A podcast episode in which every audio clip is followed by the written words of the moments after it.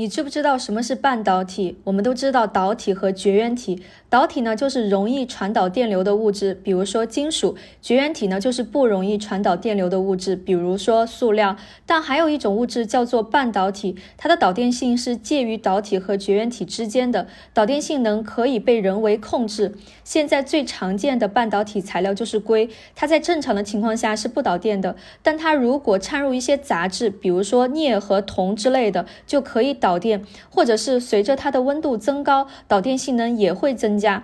我们就利用它这种可以在绝缘体或者导体之间切换的特性，就可以做很多东西了，比如说各种芯片、LED 照明、太阳能电池等等的。这就是半导体。